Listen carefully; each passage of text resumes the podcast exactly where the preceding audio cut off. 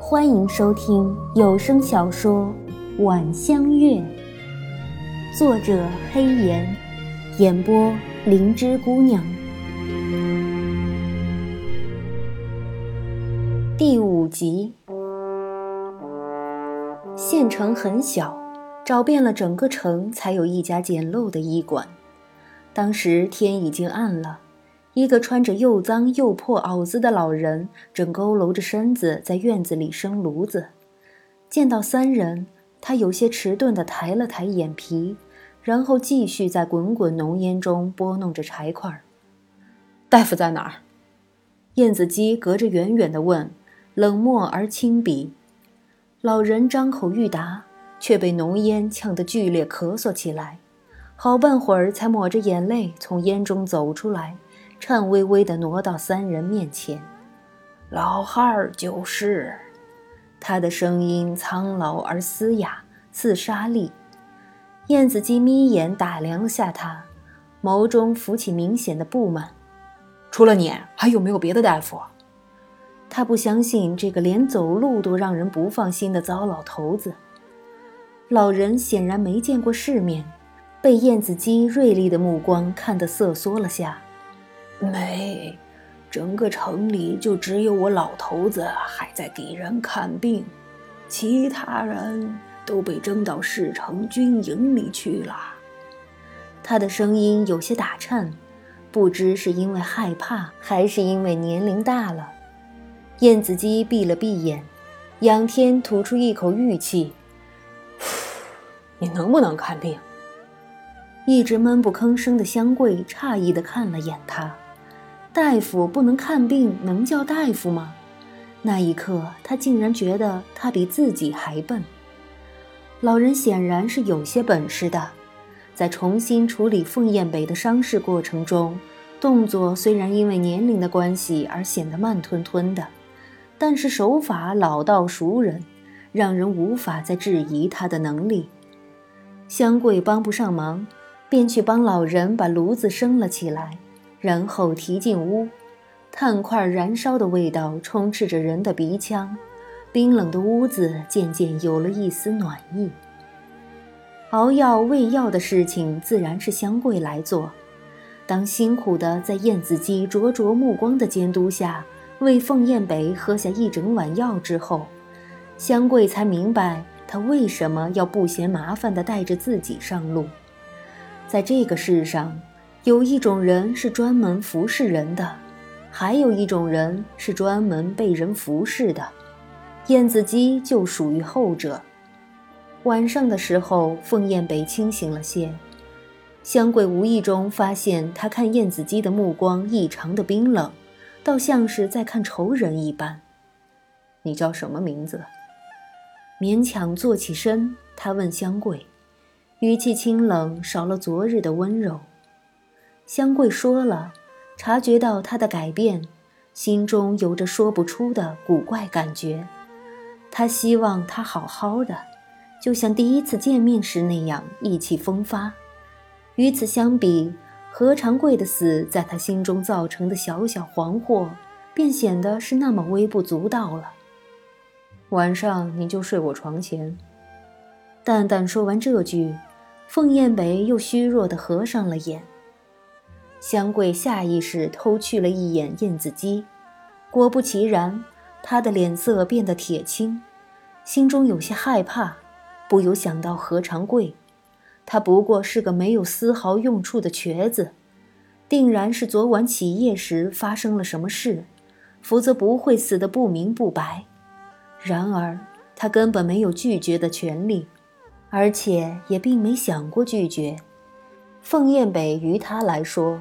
是一个很特殊的存在，他虽然出身微贱，但是心中也有着自己想要珍惜的美好念想，而这个念想就是他和莫商，还有家乡那绿柳池塘。于是，即使明知自己力量微薄，他仍然希望能努力让他露出暖阳一样的笑。这一夜，三人共处一室。燕子姬坐在屋内唯一的椅子上，凤燕北躺在床上，而香桂则倚坐在床前脚踏上打着瞌睡，无形中将两人隔了开。小炭炉熊熊燃着，释放出热气与刺鼻的炭味。凤燕北时睡时醒，睡得极不安稳。每当他稍有动静，香桂就会立刻惊醒，为他端茶递水，照理伤势，直到他再次睡过去。而这个时候，燕子姬总会紧张兮兮地看着他们，却因为凤燕北的抗拒而无法靠近。有一次，香桂无意地回头，恰看见燕子姬一脸的关切和无奈，心中一动，想起几个月前他在街上对莫商说的话，隐隐约约似乎捕捉到了点什么，却下意识地不敢细想。这样昏昏乱乱、忙忙乎乎的，竟然平安熬到了天亮。当老人起床过来看时，凤雁北的烧终于退了下去，香桂一直提着的心这才放下半颗，而另半颗仍然为自己吊着。他摸不准自己什么时候就会和何长贵一样走上同一条路。马车咕噜噜地向前驶着，不紧不慢。香桂坐在凤燕北身旁，以方便适时照顾他。燕子姬坐在对面，目光幽暗，神色阴晴难定。这位公子身子仍然虚弱，在房事方面宜节制，否则啊，病情恐会恶化。香桂脑子里一直反复地想着离去前老大夫的叮咛，整个身子都凉静静的。身处风月场中数年，什么样的没听过、见过？大夫话中隐含的意思，他一听就反应了过来。他终于知道何长贵为什么会死了，可是他宁愿自己什么都不知道。马车里很安静，谁也没说话的。凤燕北头倚着车窗，冷冷地看着窗外闪过的矿源。漠然的样子，像是周遭的一切都与他无关一样。香桂不明白，他有那么多很厉害的护卫，为什么还会受这么重的伤？不喜欢又为什么要跟着这人，嫌受他欺负？他人笨，脑子里不能想太多的问题，不然就容易犯糊涂，所以这些想法也只是一闪而过罢了。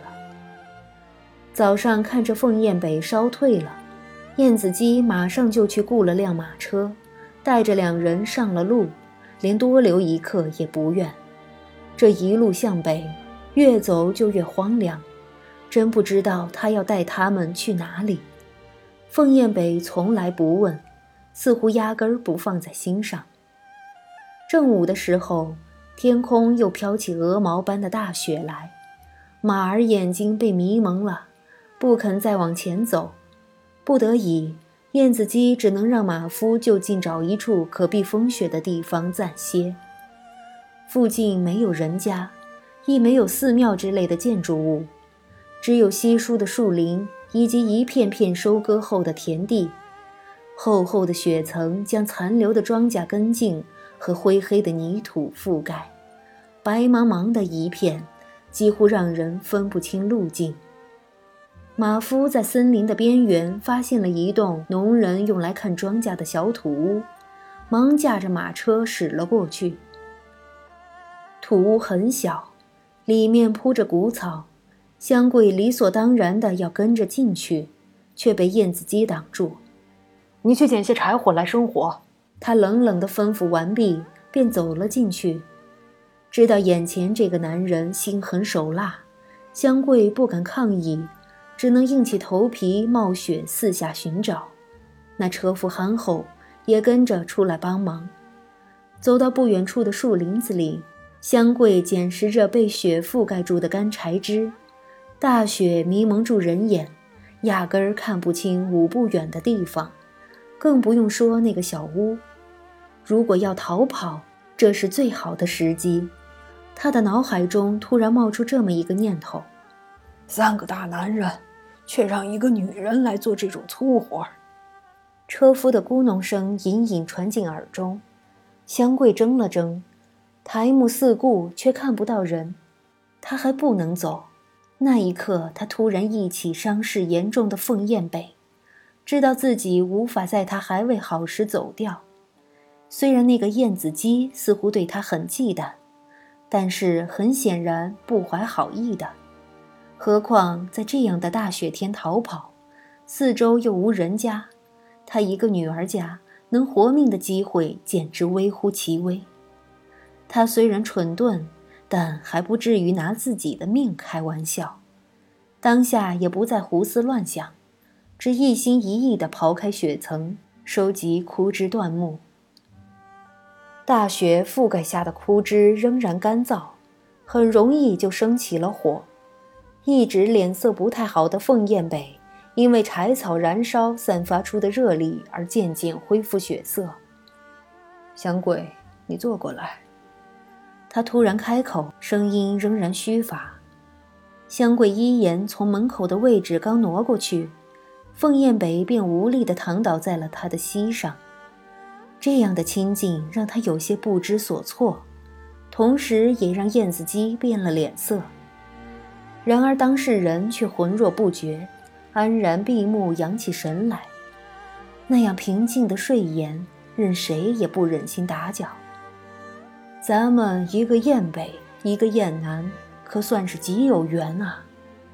恍惚中，凤燕北耳中似乎又想起那个倜傥不焉的男人调笑的言语：“燕北，燕北，除了你，我谁也不要。”一抹隐约的讽笑浮现在凤燕北唇角，他翻过身，面向香桂而卧，没让任何人看到。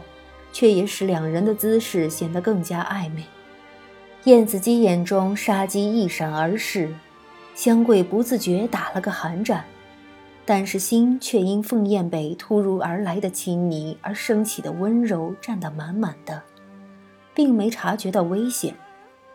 风从门隙中灌进来，火焰噗噗地跳动。坐在门边的马夫瑟缩了一下，往旁边挪了挪位置。母命难违，燕北算我负你。凤燕北咬紧牙，为记忆中那撕心裂肺的疼痛。明艳的桃花，如酥的春雨，他永远也无法忘记那最后的决裂，无法忘记在那充满生机的季节，他的世界崩塌。四季，他勾引了一个天真的少女。对于他来说，想要一个女人的心不过轻而易举的事，何况还是一个情窦初开的丫头。愿得一心人，白首不相离。当那个女孩轻吟着这句话，将一根红绳系上她的小指时，他却残忍地当着她的面将绳扯断，冷漠地看着她的脸瞬间苍白，重历着自己曾经的痛苦。我不嫁给燕子姬，咱们私奔吧，小北哥哥。看着躺在血泊中的红衣新嫁娘，他脑子里不由自主回忆起某个和风飘香的夜晚，他偎在他怀里娇妮的话。那一夜雨很大，很快就将新嫁娘身上的血迹冲尽。她躺在那里，湿衣紧贴着玲珑浮凸的身体，苍白冰冷。他叫什么？凤燕北皱了皱眉，莫名的觉得有些冷，下意识的更加挨近香桂。可儿，印象中青霜好像提起过。可儿唇角有一粒很翘的小痣，笑起来就像春天的阳光一样，只是那阳光最终还是被一场大雨给淹没了。说不上后悔，他只是。没有任何报复成功的快感，没有。回到汉南，他如皇帝的愿，放弃手中的权势，将自己流放到西北军中。没想到那些过往竟然不肯放过他，阴魂不散地跟到了这里。可恶的清霜，可恶的燕子姬，没人能在招惹凤燕北之后还能全身而退的。